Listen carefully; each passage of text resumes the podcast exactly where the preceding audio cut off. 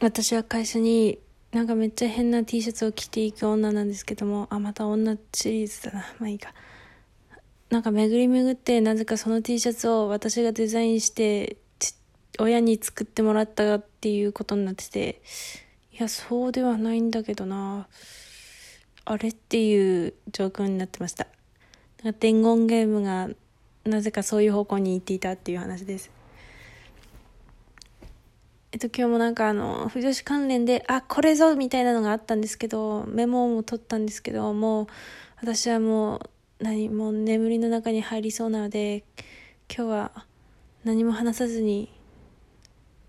終わります。え、そんな内容ないのになんでラジオ撮るのかと思うかもしれないんですけど、いや、私は、まあ、とりあえず毎日やろうと決めたからには、とりあえず喋るっていう、それだけです。おやすみなさい。